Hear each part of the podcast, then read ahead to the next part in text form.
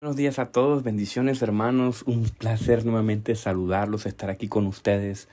Quiero contarles una, algo que me pasó ayer, estuve con unos hermanos aquí en Santo Domingo que me animaron mucho justo a tiempo para seguir perseverando, para seguir permaneciendo, de verdad que parecen cosas que no afectan, pero cada vez que usted me manda un mensaje me anima, de verdad que muchas veces llegan justo a tiempo respuestas del Señor.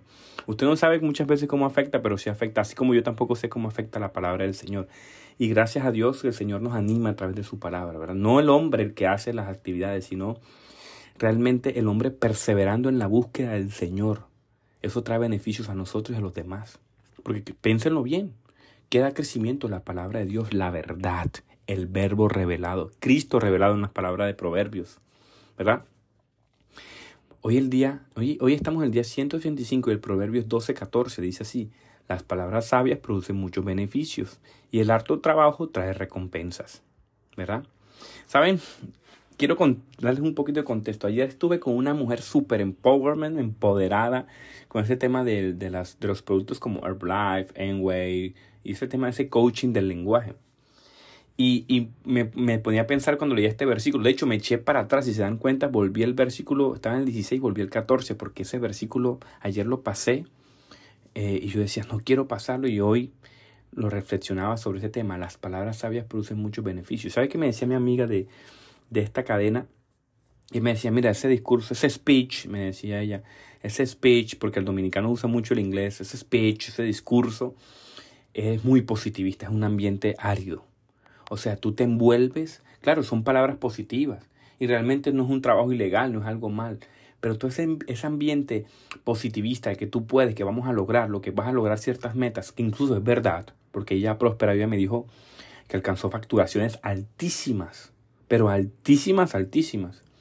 Y ella me decía, uff, mira, abandonar, abandonar poco a poco ese mundo, ese mundo gradual, fue muy difícil para mí. Yo quería que alguien me dijera, abandona ya, pero el discurso que me daban a mí, mis pastores, eh, era, no, mira, no tienes que abandonarlos, simplemente tienes que cambiar el discurso, pero para ella era, era muy difícil. Bueno, hay otras cosas que por lo que ella dejó, pero ella me llamó mucho la atención que me dijo, es el speech, es el discurso que es demasiado materialista. Miren, las palabras sabias producen muchos beneficios, dice el proverbio. Por supuesto que sí. Si tú le dices a alguien, vamos adelante, vamos a empujar, lo animas, lo empujas, esa persona con trabajo arduo puede, puede traer sus buenas recompensas pero también sabes a dónde lo estás apuntando, a él mismo, a la materia, al materialismo, a los beneficios económicos. Ella siendo una cristiana, una iglesia saludable, muchas veces se vio el carro del año, la escuela de mis hijos, las marcas, las ropas. ¿A qué te apunta ese discurso materialista? A ello, a ensimismarte en las cosas de acá. Como dice la palabra de Dios, el que pone mucho su mirada acá se le olvida la de arriba, se le olvida la perspectiva eterna. Eso me, me puso a pensar, por supuesto, es así. Yo les contaba que yo enseño mucha filosofía del lenguaje, ¿verdad? En las universidades. Y es así. La neurociencia, incluso los últimos avances científicos nos muestran que el discurso positivo genera, genera procesos bioquímicos en el cerebro que te, sí, verdad, te mueven, te matizan ideas, te animan, te consuelan. Por supuesto que sí, así nos diseñó el Señor. Pero ¿sabes cuál es el problema de, estar metido simplemente en ese speech? Que no apuntas a Cristo, a la eternidad. Entonces hace que la gente se quede aquí con el pensamiento abajo. Séneca, un filósofo no cristiano, decía, qué estúpido es hacer planes para la vida de uno, cuando ni siquiera el mañana tiene bajo su control. Y recuerdo estas palabras en Santiago. Presten atención ustedes que dicen, hoy y mañana iremos a tal ciudad y nos quedaremos un año y haremos negocios allí y ganaremos dinero. ¿Cómo saben qué será su vida el día de mañana? La vida de ustedes es como una neblina del amanecer y aparece un rato y luego se fuma. Lo que quiere decir es, si el Señor quiere viviremos, haremos a esto o aquello. De lo contrario, están haciendo alarde de sus propios planes pretenciosos. Semejante jactancia es maligna. Recuerden que es pecado saber lo que se debe hacer y luego no hacerlo. Veamos lo que quiere decir eh, Santiago cuando uno hace estas palabras, ¿no? Aquí incluyo esto que ya yo he hablado, eso de declarar, decretar, eso es empoderamiento, amigos. Eso no lo dice la Biblia. No hay un verso que usted cite en su contexto bien para justificar esas prácticas. Esas prácticas no son saludables. Ah, pero que son efectivas. Una cosa es ser efectivo, una cosa es agradar al Señor. Recuerde que el mundo no es lo agradar al Señor no es lo mismo que agradar al mundo. Ese discurso positivo que tú lanzas y lanzas y lanzas no es saludable para tu vida espiritual. La Biblia te lo dice. No me crees a mí, ve tú a Santiago 4, 13 y 17 y busca los versos que te han enseñado para justificar esas prácticas y yo te aseguro, y si quieres me escribes y hacemos una exégesis, no son para esas prácticas. Seamos más prudentes. La Biblia no se contradice. Hagan de cuenta de que Santiago está hablando a unas personas que están viendo un mapa. El judío era muy aceptado en el mundo antiguo porque el judío era muy trabajador y muy próspero. El judío, claro, al ser el pueblo del Señor, ellos cumplían muchos principios naturales de Dios. Así no sean practicantes judíos, ellos estaban enseñados a trabajar y se le abrían mucha visa, muchos puertos para que ellos crecieran y proveeran la tierra e invirtieran. Eran buenos inversionistas. dan de cuenta que están dos judíos mirando y trazando planes a años. No, en tal año, en tal año. Lo que está diciendo Santiago, eso es necedad. ¿Verdad? Eso es necedad. ¿Por qué? Porque ¿a qué te conduce eso? Ben Sira, un judío, decía que hay quienes se hacen ricos a base de agotarse y privarse. Y eso es todo lo que saca, porque mientras está diciendo, me he ganado una vida de descanso, ahora no voy a hacer más que disfrutar lo que es mío y no sabe qué le va a pasar. Que la muerte está en camino y que tiene que dejarle todo eso a otros y él morirse, como decía ayer también el libro de Eclesiastés. Ojo, que Santiago no está diciendo que no tengamos una vida planificada, sino no, la, eh, eh, esa incertidumbre no tiene que conducirnos al miedo ni a la inactividad. Tu trabajo no tiene, y tus planes y tus ahorros y tus proyectos a largo plazo no tienen que conducirte a quedarte inactivo. Eso es lo que está diciendo Pablo, eh, Santiago aquí. Lo que está diciendo el Señor es que seas dependiente de Él. Me, estás, esto es importante. Lo que acabo de decir resume el devocional. Mira, tus entradas económicas, tu trabajo, todo lo que tú estás haciendo, todo tu esfuerzo, no, depende de tu capacidad. Tú dependes de este Dios que nunca se te olvide, de ese Dios eterno.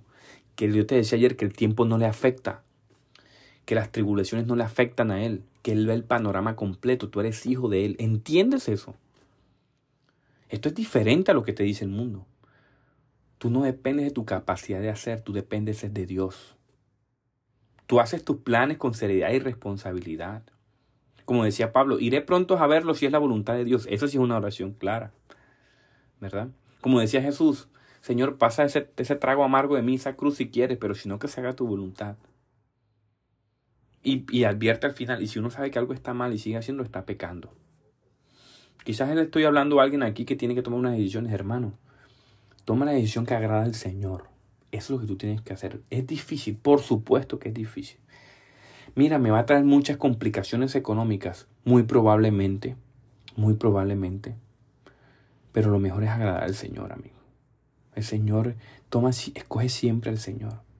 No atrases esos procesos que el Señor te está enseñando. No te jactes de tu propia capacidad. Eso no te lo ha dado tu capacidad, te lo dio el Señor, te ha provisto.